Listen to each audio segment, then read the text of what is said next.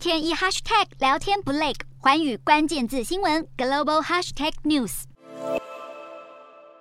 手上提着包包、身穿套装，这位就是北韩的新任外交部长崔善姬，也是北韩首位女外长。北韩领袖金正恩在召开劳动党大会时宣布这项人事案。崔善姬英文流利，是北韩公认的美国通，在二零一九年与美国的核谈判中扮演要角，也是少数能够向金正恩直接报告的官员，在韩美关系上采取较温和的态度。因此，部分专家认为他的晋升代表平壤愿意与华府对话，但多数南韩学者表示，北韩对美国和南韩态度依旧强硬，短期内重启对话的可能性不高。面对北韩威胁升高，今年以来频频试射飞弹，十二号上午还向西部海域发射五枚多管火箭炮，西方更不断警告北韩有可能再次进行核试爆。美国国务卿布林肯在华府会见到访的南韩外长朴正时，表示美方会持续向北韩施压。布林肯并且重申，如果北韩进行核试爆，美国与盟友会迅速做出回应。朴正则认为，北韩已经做好再次核爆的准备，就只差金正恩下命令。不过，美国与南韩都表示，对话仍是选项之一，在情势升高之下，保留与金正恩的谈判空间。